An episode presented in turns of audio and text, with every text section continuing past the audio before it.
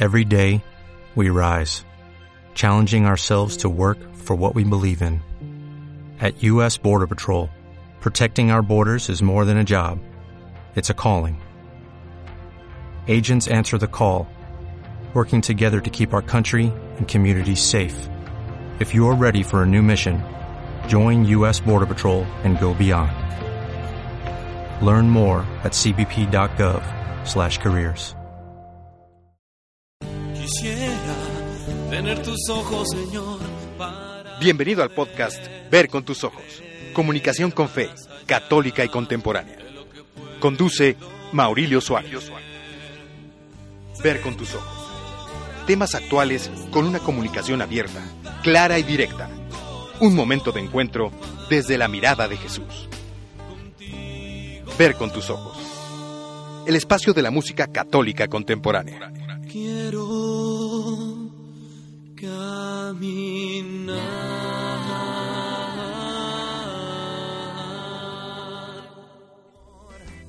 Aparecerá tu buen humor, te enriquecerá.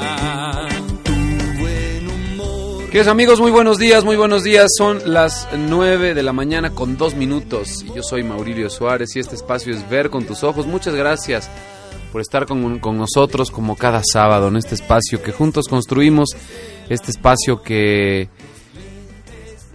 que celebra más de seis años al aire. Gracias a ti, gracias a tu preferencia, gracias a que lo has puesto entre tus consentidos. El día de hoy estamos hablando, eh, estaremos hablando de la justicia. Bienaventurados los que tienen hambre y sed de justicia. Vamos a entender esa bienaventuranza. Comenzamos. Los lentes, los lentes del amor. Jesucristo. Ver con tus ojos. Un programa evangelizador desde la fe católica. Lo que quieres saber. Temas de actualidad. Perspectivas actuales en voz de los especialistas. Conduce Maurilio Suárez. Sean todos bienvenidos.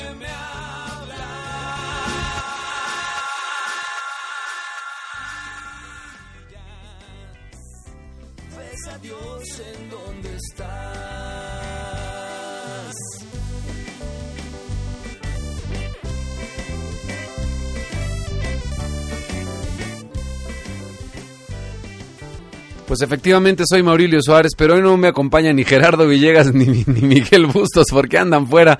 Miguel anda dando un retiro y Gerardo tiene un compromiso musical, así que pues me dejaron solito.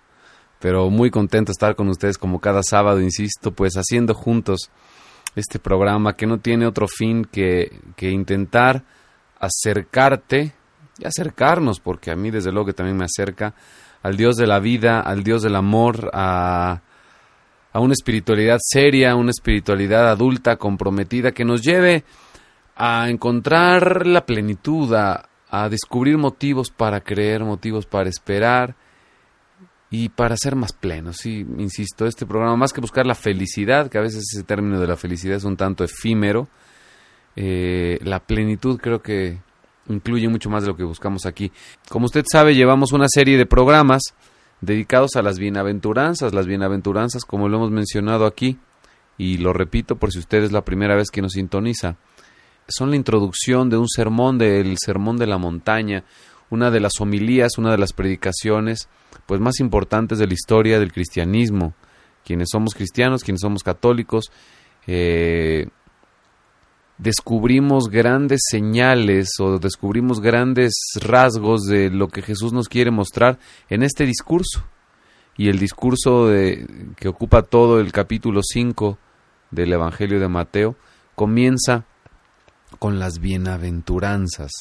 Comienza con, con una serie de sentencias, con una serie de aseveraciones que nos dicen que si tenemos una actitud de X o Y manera tendremos resultados. Fíjense que las bienaventuranzas aparecen como una guía para la vida del cristiano, como una guía para la vida del creyente, ante un mundo que, pues, que, que aparentemente ya no tiene que creer, ya no quiere creer, ya no debe creer. El mundo actual, pues parece que no necesita de Dios. El mundo actual parece que es autosuficiente, pero yo estoy convencido que siempre hay un vacío en el interior de la persona que tiene la forma de Dios. Fíjese que si nuestro corazón, si nuestra vida fuera un rompecabezas, siempre habrá en el centro de ella, en el centro de nuestra vida, una pieza inconclusa, una pieza que, que no tenemos puesta hasta que nos encontramos con Dios. Esa pieza del rompecabezas que nos hace falta, pues es precisamente de la forma de Dios. Esa pieza que nos llevará a la plenitud, a la felicidad total, a la armonía, pues tiene que ver con que nosotros nos reencontremos, nos religuemos, nos reunamos, nos volvamos a vincular con pues con nuestro origen. Los católicos, los cristianos le llamamos Dios, pero si usted no, no eh, practica el, el catolicismo, alguna religión cristiana, no importa si es usted budista, musulmán, inclusive si es usted ateo, eh, esta pieza que nos hace que seamos seres humanos completos es el vincularnos con nuestro origen.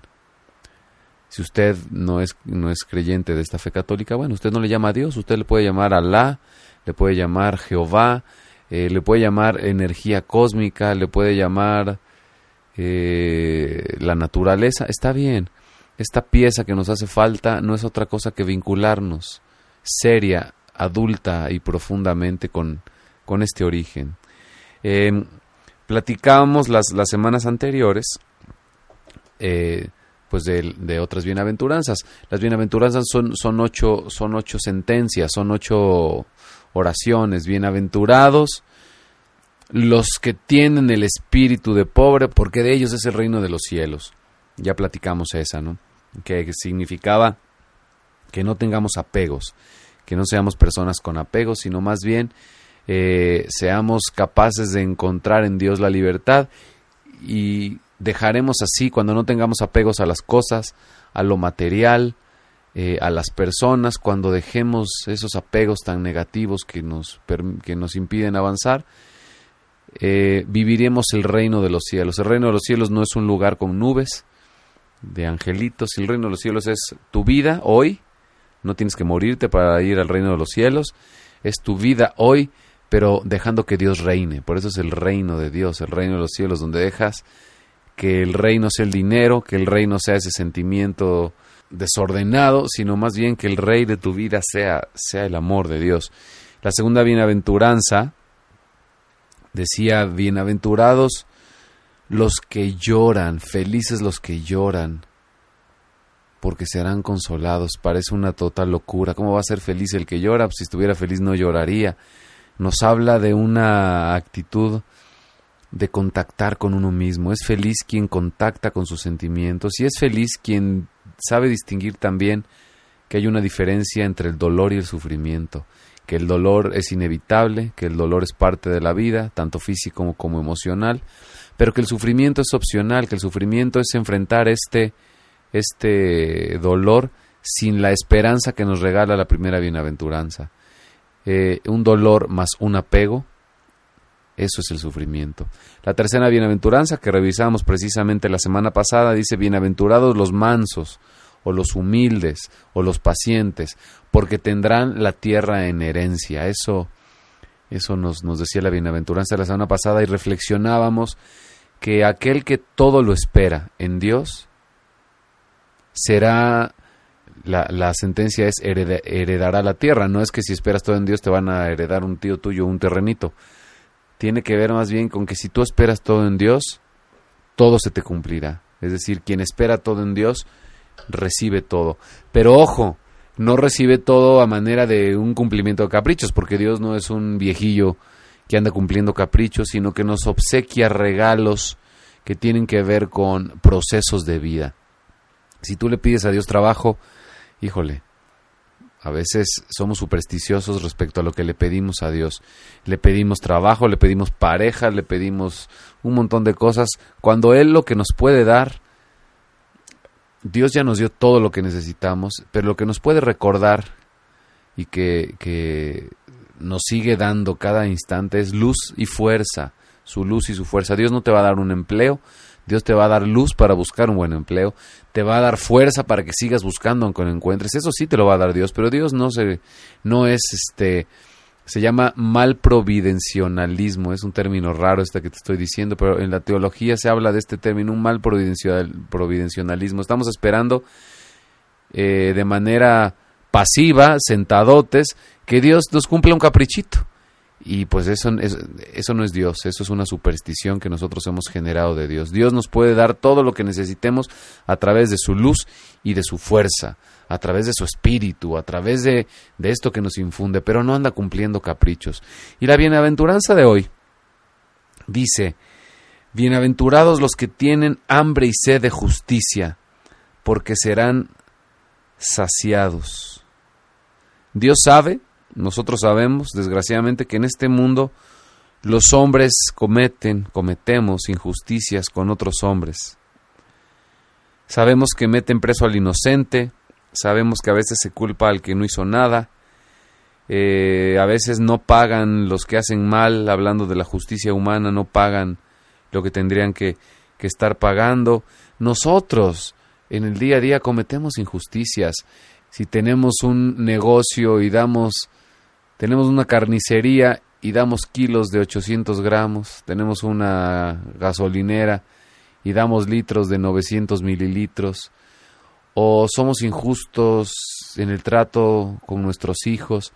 Tratamos mal a los hijos simplemente porque nosotros estamos de mal humor, porque hemos tenido un mal día, porque somos intolerantes y ejecutamos actos de injusticia somos injustos y nos tratan con, injusticia. Es una injusticia que va de ida y vuelta, pero esta bienaventuranza está, pues como todas, parecen que son una locura. Estas bienaventuranzas parece que son una incoherencia.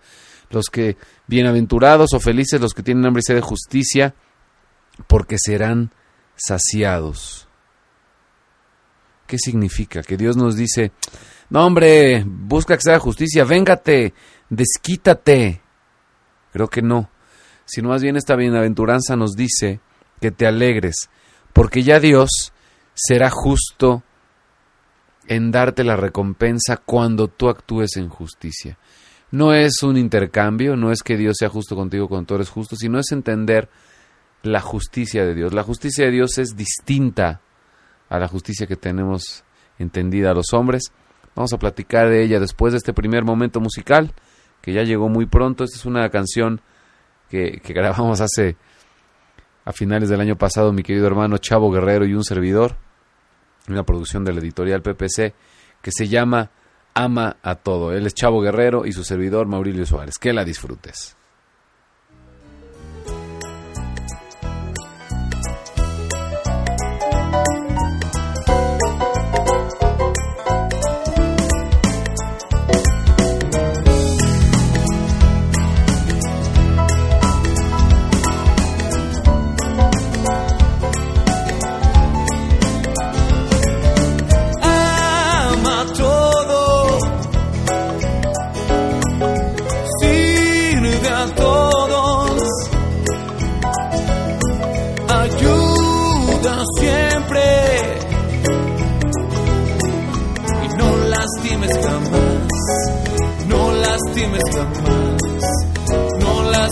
nunca más.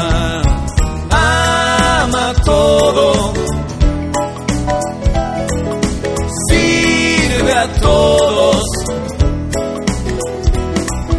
ayuda siempre. No lastimes jamás, no lastimes, no lastimes jamás, no lastimes, no lastimes jamás.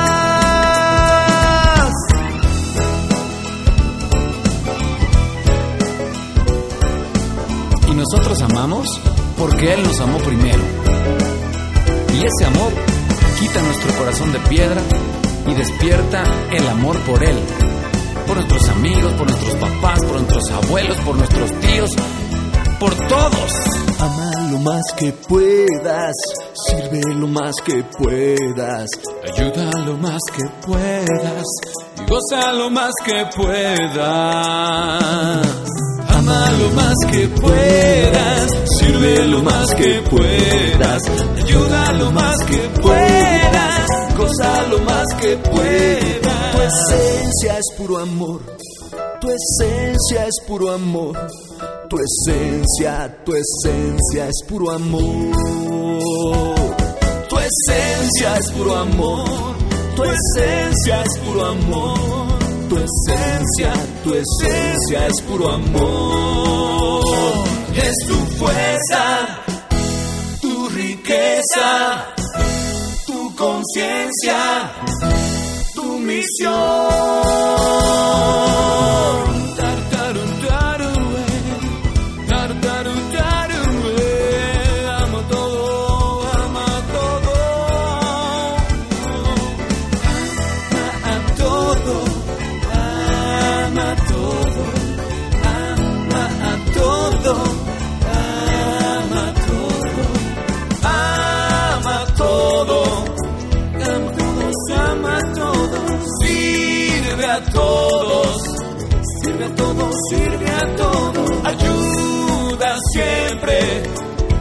Siempre, ayuda siempre. No lastimes jamás, no lastimes, no lastimes jamás, tú no lastimes, no lastimes jamás.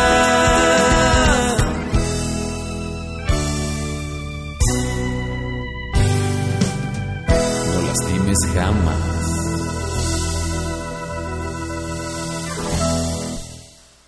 Vamos a un corte, quédate con nosotros. Conoce nuestra propuesta de comunicación con fe, católica y contemporánea. Visita mauriliosuárez.com. Contáctanos. Vía correo electrónico a contacto arroba mauriliosuárez.com.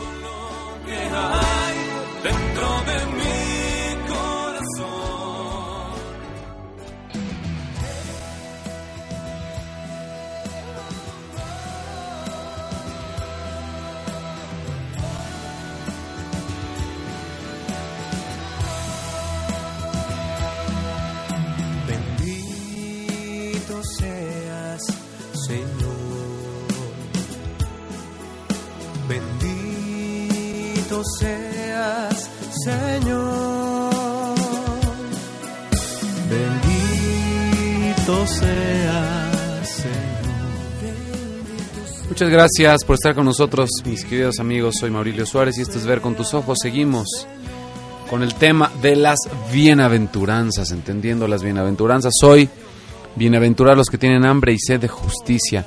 Pero ¿cómo vas a ser bienaventurado? A veces esta palabra no la entendemos bien. Bienaventurado es un sinónimo de feliz. Feliz el que tiene hambre y sed de justicia. Híjole, si tienes hambre y sed de justicia significa que has sido víctima de una injusticia y eso no creo que te haga muy feliz.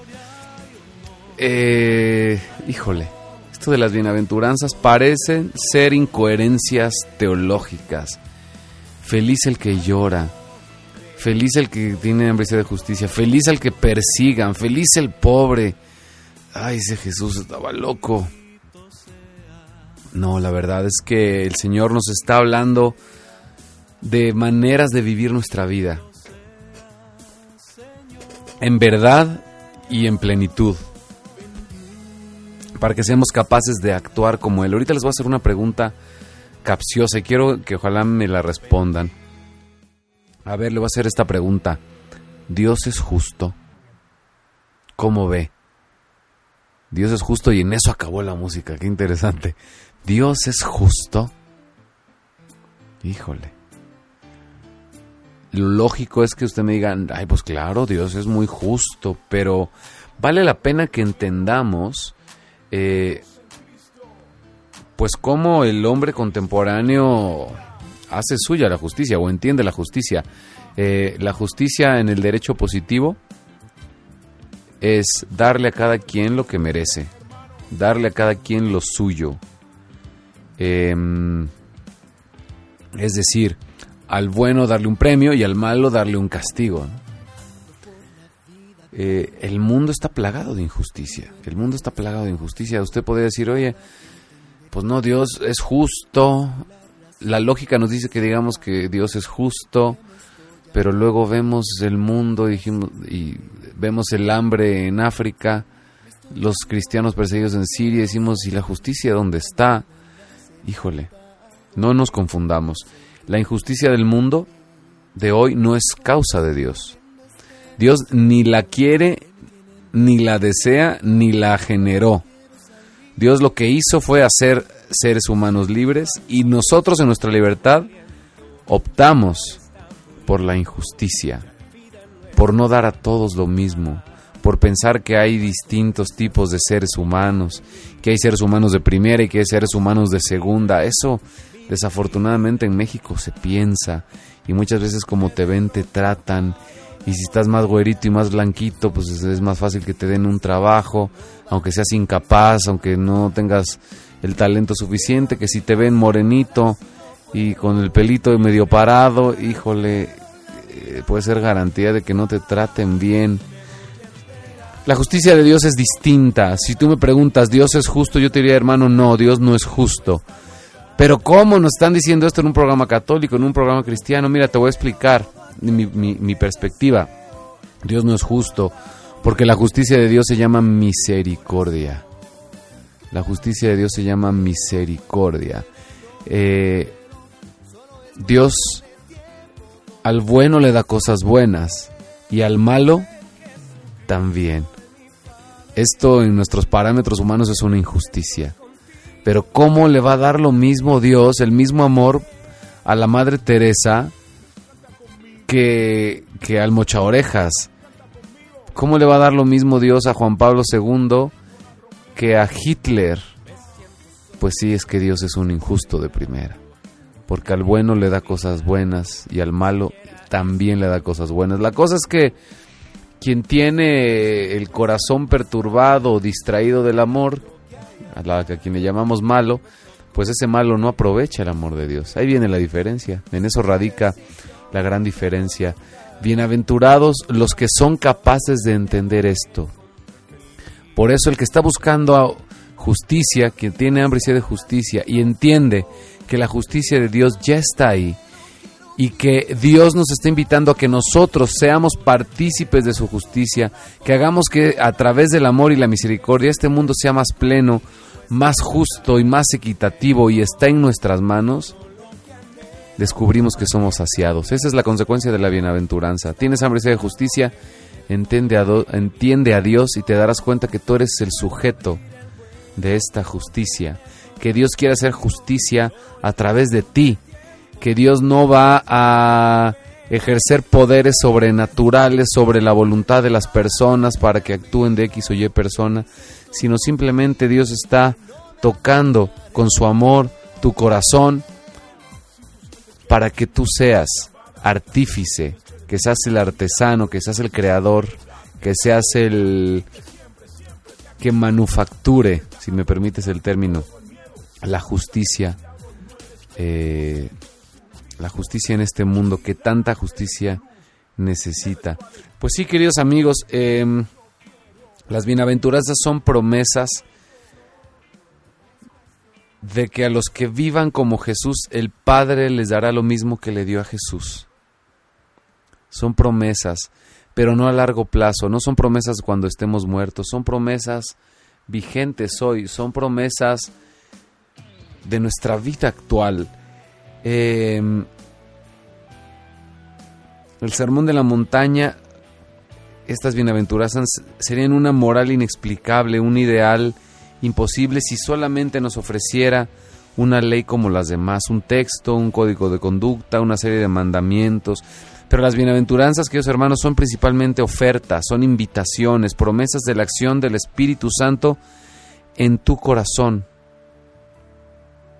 Lo que tenemos que hacer y lo que debemos hacer los que aspiramos a vivir como hijos es antes que nada creer en las promesas de Dios, cumplidas en Jesús y que Jesús nos hace a través de estas bienaventuranzas, a través de este sermón de la montaña. Dios no es justo, es misericordioso. ¿Qué es la misericordia? Hoy vamos a platicar también de esa, de esa siguiente bienaventuranza que nos dice, felices los misericordiosos porque obtendrán misericordia. Felices los misericordiosos porque obtendrán misericordia. A veces la misericordia la entendemos mal. A veces la misericordia la confundimos con lástima. A veces la misericordia la confundimos con... con... ¿Qué será? Con autoconmiseración. A veces confundimos la misericordia con perdonarle la vida a alguien porque somos muy magnánimos. Y la misericordia es, pues, dale tres pesitos a ese limosnero. Híjole, la misericordia es mucho más que eso. La misericordia es... Eh, fíjese, a, mí me encanta mucho el, el significado de las palabras. La palabra misericordia es un compuesto de dos palabras latinas. Una que es la palabra mitere o mitere, que significa enviar. Mitere, enviar. Y la palabra cordis, corazón. La misericordia es enviar el corazón. ¿Cómo enviar el corazón? No es ponerte en los zapatos del otro. Va más allá. La misericordia es ponerte en el corazón del otro. Eso significa enviar tu corazón. La misericordia, mitere cordis, enviar el corazón. La misericordia es una manera de distinta de entender el mundo. Cuando tú ves el mundo con misericordia, cuando pones tu corazón en el que no piensa como tú, sucede algo maravilloso, un milagro, el milagro de la comprensión, el milagro de entender al que no es como yo. Hace un tiempo eh, tuve la oportunidad de conocer a una persona que, que fue su familia víctima de un secuestro, ¿no? Secuestraron al hijo de este señor, que por respeto no diré su nombre, y desafortunadamente pues el hijo murió, ¿no? A mano de los secuestradores. Y este señor, una vez que capturaron, porque los capturaron los secuestradores, decía, yo quiero conocer a los que secuestraron y mataron a mi hijo. Estaba con un deseo importante de conocerlos. Uno pensaría que para vengarse. Y en realidad no, él, este señor, descubría el, el gran valor del perdón y él quería entender simplemente, quería ejercer la misericordia, ponerse en el corazón del otro. ¿Qué había llevado a este asesino, a este secuestrador de su hijo, a hacer lo que hizo? Él decía, yo quiero entender sus razones. No justificarlas, ¿eh? Misericordia no es justificar lo malo. Este señor no justificaba el mal que le hicieron a su familia, pero quería entender, quería ser misericordioso con este, con este delincuente y entender sus motivos. Y solo a través de la misericordia este Señor pudo, eh, eh, pudo ejercer el perdón. Uno puede decir, pero es que este hombre que secuestró al hijo no merece perdón. Pues tienes razón, tal vez. Pero quien sí merecía experimentar el perdón, pues era este Señor, que estaba cargando, además de la terrible muerte de su hijo, un sentimiento terrible de rencor. Y gracias a la misericordia, pues fue capaz de romper con él, de romper con este te voy a poner otro ejemplo de la misericordia. Vale la pena que, el mundo lo veamos con misericordia, que entendamos el mundo desde la misericordia. ¿Qué es la misericordia? Bueno, pues yo te voy a inventar una historia. Digamos que tú vienes en tu coche, muy contento, muy, muy tranquilo, eh, te compraste un cafecito, lo pusiste ahí en el portavacitos que tienen algunos coches, vienes muy tranquilo y de pronto viene un microbús y se te cierra, te tienes que amarrar, se te tira el café y no tienes otro impulso más que mentarle la madre con el claxon, gritarle, ofenderlo, oye, ¿qué te pasa, animal? Y, y en una de esas hasta bajarte y golpearlo, o sea, esos impulsos que tenemos, ¿no? Te voy a platicar la historia de este señor que venía manejando el microbús y se te cerró. Es una historia inventada, pero, pero me encantaría que uses tu imaginación para vivirla. Entonces, mira, esta, esta persona que se te cerró, tú venías por, digamos, digamos, venías por Paseo de la Reforma. Y este microbús, pues hace una ruta del metro Hidalgo hasta Santa Fe, ¿no? Muchas veces al día, muchas veces al día. Tú venías en tu carrito muy tranquilo a las 8 de la noche. Resulta que el chavo que venía manejando este microbús, pues tenía desde las 6 de la mañana Metro Hidalgo Santa Fe, Santa Fe Metro Hidalgo, Metro Hidalgo Santa Fe. Y como había sido un día lluvioso, pues no había llegado todavía a su cuenta, a su cuota. Este muchacho no era dueño del, del, microbús y como usted probablemente sabe, pues los que son choferes de taxis, de microbuses, que no son propietarios, pues tienen que darle una cuenta, ¿verdad? Un dinero al, al dueño del coche. Bueno, pues mira, te voy a platicar la historia de este muchacho. Este muchacho que venía manejando el microbús y que se te cerró. Es un muchacho sin mucha preparación, que dejó su sus estudios truncos en el primero de secundaria, porque desafortunadamente la situación económica de su familia no le permitió no le permitió continuar con sus estudios y tuvo que empezar a trabajar. Eh, este muchacho pues también eh, por su falta de educación en su vida sexual también, pues resulta que, que a los 16 años eh, embaraza a la novia, deciden tener al bebé, eh, la, muchachita que era la novia y hoy su esposa, pues tenía 15 años, un año menos que él. hoy el muchacho ya no tiene 16, ya tiene 21 años, han pasado 5 años y ya no tiene un solo hijo, ya tiene 3 y vive en una situación económica bien compleja. El niño más pequeño tiene una enfermedad, no se sabe exactamente qué enfermedad tenga, pues como trabaja de chofer en el microbús, pues evidentemente no tiene seguro social, ¿no? Entonces sus opciones médicas son, son muy limitadas y las tiene que pagar además, ¿no? Entonces este hijito que él tiene, un pequeño de un año, tiene una enfermedad desconocida y tiene que comprar las medicinas que cuestan unos 200 o 300 pesos. Regreso al microbús, eh, este muchacho lleva 14 horas en el microbús y no ha llegado a juntar los 400 pesos que o los 300 pesos que necesita de cuenta, porque el día ha estado lluvioso y pues la gente no ha tomado el microbús, ha preferido tomar el taxi, ha preferido tomar el metro. Entonces, eh, tú venías circulando sobre reforma, este microbús venía junto a ti y de pronto vio tres o cuatro personas que le hacen la parada, pero junto a él venía otro microbús, entonces dijo, pues voy a acelerar y me le voy a meter a esta persona. ¿Por qué? Porque necesito llegar a mi cuenta, no puedo llegar a la casa sin dinero porque tengo que comprarle la medicina a mi hijo. Entonces, pues ni modo, se te mete y se te cierra y pasa esto que estábamos platicando. ¿Verdad que ahora que conoces la historia de este muchacho, verdad que ahora que conoces los motivos por los cuales se te cerró, verdad que ya no te dan ganas de insultarlo? ¿Verdad que ya no te dan ganas de mentarle la madre? ¿Verdad que ya no te dan ganas de bajarte del coche y golpearlo? ¿Verdad que hasta tal vez se te antojó ayudarlo? Eso es la misericordia, hermano. Eso es la misericordia.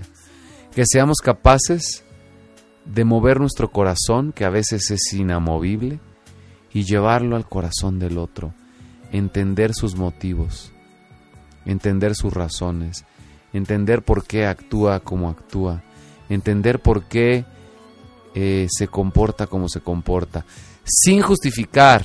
La misericordia no es justificación, la justificación es hacer justo lo que es injusto. No, no, no, en ningún momento se justifica que se te haya cerrado, ningún momento se justifica que el asesino de, este muchacho del que te platiqué que había sido secuestrado lo haya asesinado, nada justifica eso. Pero cuando tú entiendes los, las razones del otro, cuando te pones en el corazón del otro, es más fácil que se genere la convivencia tan necesaria en este país y en este mundo lleno de violencia, lleno de guerras, de cristianos perseguidos, de problemas en Israel, donde los musulmanes y los judíos se están matando entre ellos por falta de misericordia, por falta de misericordia. La justicia solo se alcanza con misericordia. Vamos con con nuestro siguiente momento musical, querido hermano, querida hermana. Se llama Un poquito de fe y es de nuestro amigo Gerardo Villegas, que efectivamente hoy no vino al programa a conducirlo, pero nos regala su música. Un poquito de fe.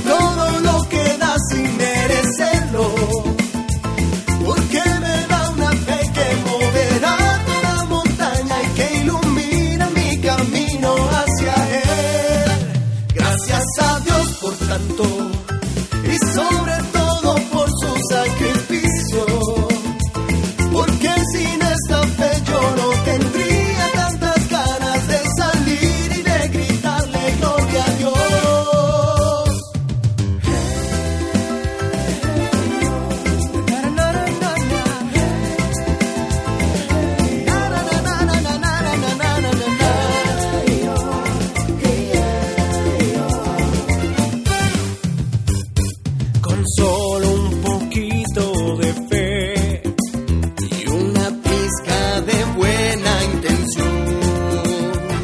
Verás cómo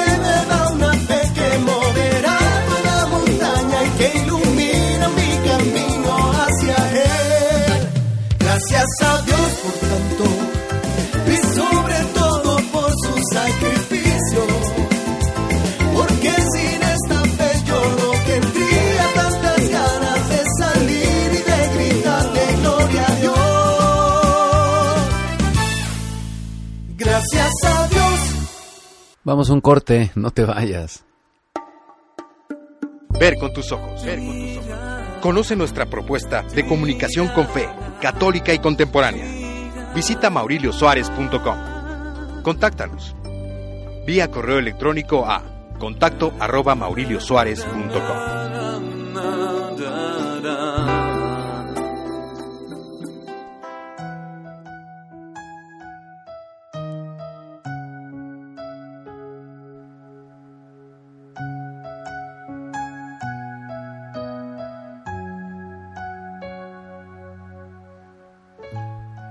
Hermanos, muchas gracias por seguir con nosotros en Ver con tus ojos. De verdad que es un privilegio estar de- delante de este micrófono, recibir tantos saludos, tantas bendiciones de tantas personas que nos escuchan. Gracias. Pues muy bien, eh, estamos hablando de las bienaventuranzas, estamos hablando de, la bienaven- de dos bienaventuranzas hoy en específico, bienaventurados aquellos que tienen hambre y sed de justicia porque serán saciados y bienaventurados los misericordiosos porque obtendrán misericordia. Dos bienaventuranzas cuyas actitudes están íntimamente ligadas, cuyas actividades están eh, vinculadas profundamente y que pueden cambiar nuestra vida de manera radical. Si vivimos esta bienaventuranza, nuestra vida se transforma, porque significa dejar de ver a las personas como las vemos nosotros. Está raro esto que le voy a decir. Y es empezar a ver a la gente como Dios la ve. Ya no vas a ver a tu vecino que te debe dinero como ese hijo de la fregada que te debe dinero, sino lo vas a ver como un hijo de Dios. Lo vas a mirar desde otra perspectiva. Ese amigo tuyo que te ofendió, ese familiar tuyo que cometió una indiscreción, si eres misericordioso vas a entender sus razones. Yo estoy convencido que uno de los caminos más importantes para la felicidad es comprender al otro. Si fuéramos capaces de ponernos en los zapatos y más allá en el corazón de los demás, nuestra vida sería radicalmente distinta. Nuestra vida sería radicalmente diferente. Tendríamos, como dice esta canción que estamos estudiando en el fondo, tendríamos paz. Encontraríamos en cada momento de nuestra vida la paz que Dios nos regala porque nos hemos dejado tocar. Te invito, querido hermano, a ver con los ojos de Jesús. Cuando pensé hace pues muchos años en el nombre de este programa, hace siete años, eh, ¿cómo le ponemos al programa? Pues ver con tus ojos, ver con tus ojos se llama este programa. Y no es otra cosa que esto, ver con los ojos de Jesús.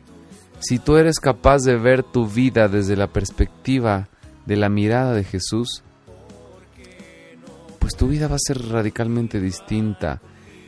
Ya no te va a preocupar tanto la crisis, el dólar, los setes y el gasolinazo, sino vas a estar más preocupado por animar la llama del fuego interior. Vas a estar más ocupado en, en asumir las cosas verdaderamente importantes, dejarte de preocupar por tonterías, por nimiedades. Yo te voy, yo te voy a invitar a que a que te atrevas a hoy mirar a los demás con ojos distintos. No es tan difícil. Tienes que mirar con los ojos de amor. Esto de mirar con ojos de amor es, es algo muy normal porque eh, así nos ven a nosotros nuestros papás, nuestros abuelitos. Dicen, ay hombre, mi hijo, qué guapo te has puesto. Ay, mi hijita, qué delgada te ves con tu vestido rojo. Qué bárbara. Y, y la verdad es que no estás tan guapo. Y ese vestido rojo, pues no te hace ver tan delgada. Lo que pasa es que tu abuelita te ve con ojos de amor. Tu abuelita te ve con ojos con unos ojos enriquecidos por lo que el amor le da. Si tú vieras a los políticos, a los enemigos, a los delincuentes con los ojos de la misericordia y del amor, tu frustración sería sería disminuida cada vez más. Si ellos también, en lugar de ver el mundo desde el deseo económico, desde la soberbia, desde, desde esta realidad, pues el mundo de ellos también sería distinto. Estamos llamados, estamos invitados a ver el mundo desde los ojos de Jesús, ver al otro como nuestro hermano, ver al otro como un igual, ver al otro como alguien digno de justicia, ver al otro como alguien digno de respeto, ver al otro como alguien digno de estar en lo correcto. A veces nos cuesta tanto trabajo aceptar que el otro puede tener razón. Pues es la invitación, queridos hermanos, es la invitación a que vivamos la misericordia, a que no solo la proclamemos, sino que la vivamos en plenitud, a que la busquemos en profundidad, a que la busquemos en, en espíritu y en verdad, que busquemos la misericordia con honestidad, que hagamos un esfuerzo, porque esto no es otra cosa que un esfuerzo. Tienes que hacer un esfuerzo, Dios te va a dar la fuerza para hacerlo, de entender por qué el otro actúa como actúa, por qué el otro piensa como piensa. Pues queridos hermanos, estamos casi por terminar eh, el tema de hoy. Les pido que hagamos una oración pues por todos los que escuchan este programa, que nos pongamos todos en manos de todos, que hagamos una gran comunidad no porque Dios nos vaya a escuchar más o menos, ¿eh? o sea, Dios no te escucha más ni te escucha menos si haces una cadena de oración, un grupo de oración. No, sino porque preocuparte por el otro es importante. Todas estas personas que han dado sus nombres, que nos han saludado, date una vueltecita por el Facebook, lee los nombres y haz una oración por ellos.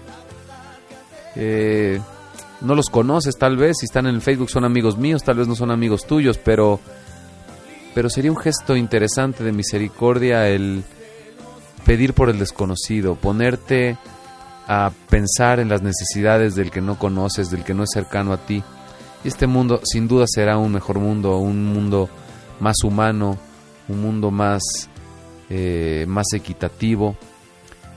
Y quiero cerrar con una, con una reflexión, eh, una historia interesante hablando de que de la justicia y la misericordia deberían estar en manos de Dios, ¿no? Pues corría una Navidad en un país del norte de Europa donde caen esas nevadas, ¿no? Entonces hay una niña pues pidiendo limosna en la calle ante la caída de una nevada, ¿no?